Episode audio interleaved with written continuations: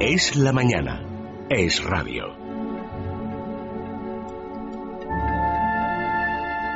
Paco Pérez Avellán, bienvenido. Buenos días. Es Nochebuena, eh, pero no cierran las secciones de sucesos. No te voy a decir de los periódicos porque tú siempre dices que ya últimamente ni siquiera existe. Ni siquiera hay expertos, no hay No. periodistas que se dedican al mundo Hay, pero no significa que no siga habiendo sucesos y en cuanto a sucesos nos referimos a todo tipo de cosas relacionadas con violencia, con Pero muertes, de hoy con vamos robos. a aprender, eh, Isabel. Eh, ¿Me vas a hablar primero de la huella neuronal o quieres yo- que abordemos el, lo poco el que de- se puede abordar? Porque Sí. a estas alturas el Instituto Nacional de Toxicología, como debe ser, me imagino que se Porque están tomando su tiempo, eh, no ha comunicado cuál podría ser la sustancia que envenenó, eh, insisto, la palabra envenenó la ponemos en cuarentena Sí, también sí. a estos tres miembros de la familia Caño. Hay que decir, por eso decía que hoy vamos a aprender, porque como es un día de comer en, en familia, con mucha gente y todas estas cosas, en, en el hogar hay muchas cosas químicas que pueden mezclarse. Por ejemplo, en esta historia de Alcalá de Guadaira se está investigando si es posible que alguien confundiera la harina eh, con algún tipo de mm, elemento plaguicida, ¿no? Eh, con un órgano fosforado que tuvieran allí por cualquier cosa, ¿no? En alguna bolsa y que, por lo tanto, el, el pescado se, se hiciera con la harina, que no es harina, sino veneno. Bueno, no se ha llegado a averiguar esto todavía. Ha habido casos en la historia criminal española de asuntos como este, una familia entera envenenada y que eh, no se ha llegado a saber cuál era el motivo nunca. En el Vendrell, recuerdo hace poco, se produjo en, en Cataluña un hecho similar con toda la familia fallecida y jamás se averiguó. ¿Por qué? Porque en el caso de los venenos, si no se busca exactamente el veneno con el que ha sido, o se piensa que puede ser un veneno, no se encuentra jamás. Aquí nos encontramos con una cosa que ha pasado un poco desapercibida y que a mí me parece que hay que subrayar. Cuando una familia como esta llama a urgencias, en Alcalá de Guadaira, cuando vienen los médicos y se encuentran un cuadro de cuatro personas en muy mal estado, no te puedes ir de allí después de decirles que tomen agua de limón y que bueno que tienen un problema gastrointestinal. No, o sea, hay que ver que realmente qué está pasando.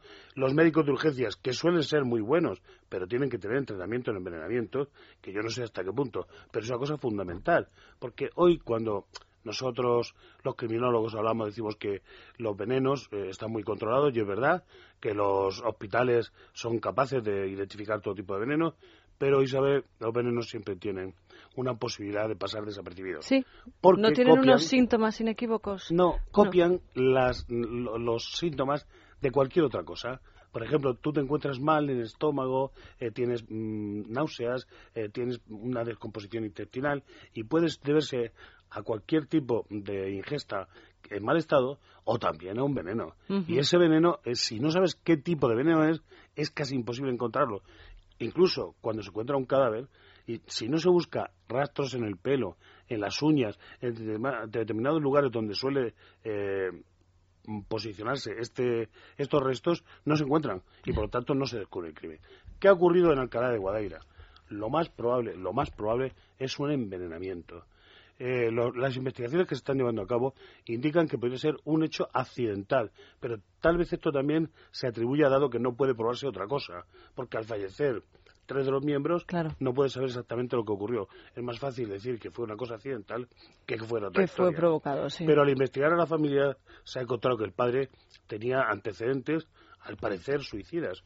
No sé hasta qué punto, solo se está investigando. Lo que quiero decir, para evitar cualquier cosa, y si es posible un tema de ac- accidental en, en nuestras casas, hoy que es un día glorioso y maravilloso para pasarlo en familia, hay que dar mucho cuidado con todo lo que tiene que ver con la química. Tiene que estar muy separado de la comida, a, a ser posible con llave, fuera del alcance de los niños, y perfectamente identificados cada una de las botellas.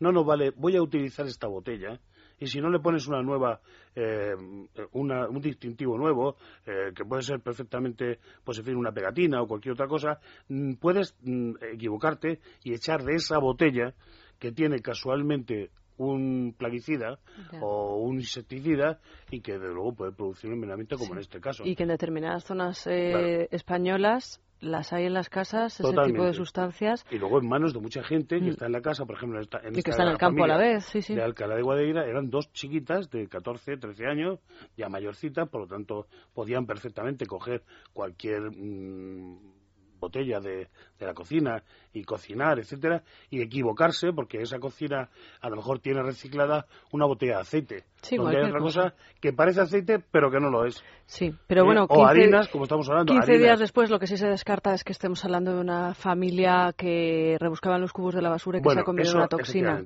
Ahí ha habido toda una literatura por esto que bien decías al principio, faltan buenos periodistas, el periodismo de suceso ha desaparecido, hay honrosas excepciones, buenos compañeros, pocos exactamente, pero eh, eso impide que nos lleguen las noticias correctamente, ¿no? Y correctamente comprobadas.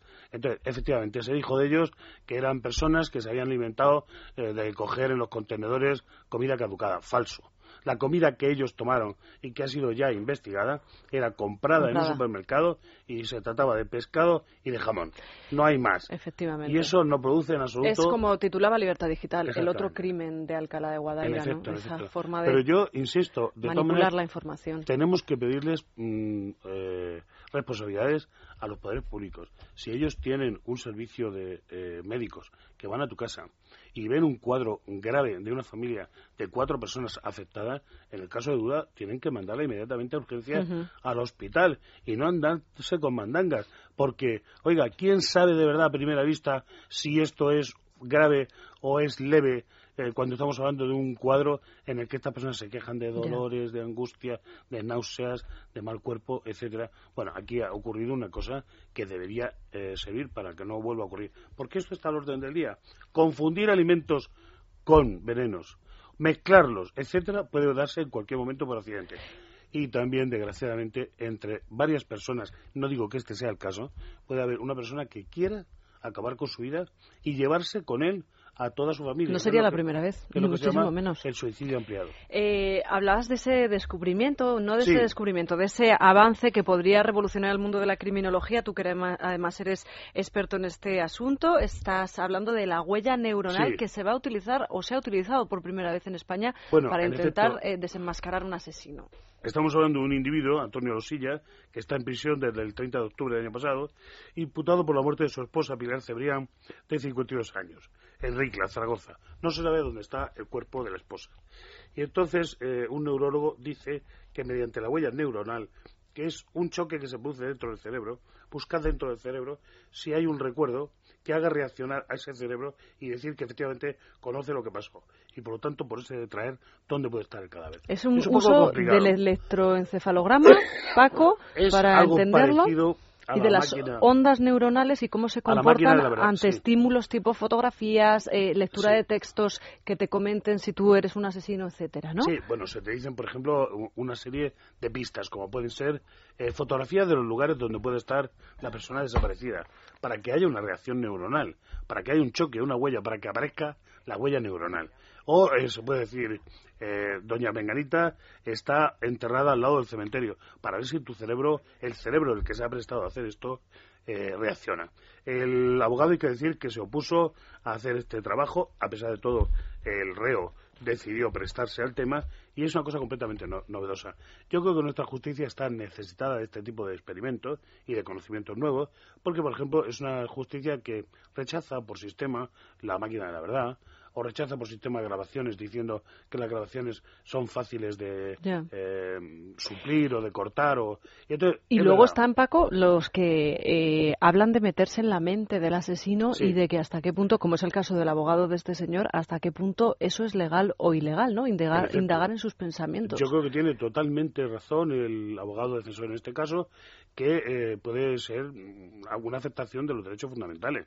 Es decir, igual que tú puedes tener derecho a no declarar en contra tuya eh, puedes tener derecho a que nadie manipule tu cerebro, a que entre en tu cerebro, ¿no? Que es una cosa absolutamente íntima. Entonces, ahí hay una frontera en la que el juez ha decidido, voy a contar con esta prueba, veremos hasta qué punto es eficaz esta prueba y si sirve para algo realmente. Pero yo sí que creo que la criminología tiene que abrirse a todo lo nuevo que viene y a emplear aquellas cosas que te puedan eh, ser útiles en un momento determinado en tal y en cuanto estén en armonía con el resto de la investigación. Lo que no nos vale es que no sepas dónde estás y de pronto una prueba de ADN te quiera sacar de la situación. Eso es imposible, no funciona nunca, es falso. Y en este caso no sabemos si es esto lo que ocurre. Si es lo que ocurre, no irá a ningún lado, porque lo que importa es saber cómo pudo desaparecer esta señora, cuáles eran los motivos de este hombre, si realmente la hizo desaparecer, y que esto encaje con los resultados de esta prueba científica que vendría en refrendo. Nunca en sustitución de lo que es la investigación. La investigación tiene que imaginar cómo se produjo el crimen. Si no es capaz de imaginar cómo se produjo el crimen, eres incapaz de resolverlo. Pues Paco Pérez Avellán, muchísimas gracias por estar aquí en esta Nochebuena. Feliz, feliz Navidad. Nos eh, escuchamos la semana que viene. Claro que sí. Eh, nosotros hacemos una pausa. No sé si le va a dar tiempo a Papá Noel para que ustedes pidan en el 91 567 1876 la radio de Es Radio. Repito el número, es el 91 567 1876. Prueben suerte, quizá pueda encontrar mañana entre sus regalos de Navidad la radio que está de moda, la radio FM con capacidad para almacenar hasta 50 emisoras que además eh, no necesita pilas. Y eso en los tiempos que corren, sobre todo el día de Navidad, viene muy bien. ¿Cuántas carreras nos habremos echado para buscar unas pilas para determinado juguete que si no, no valía para nada?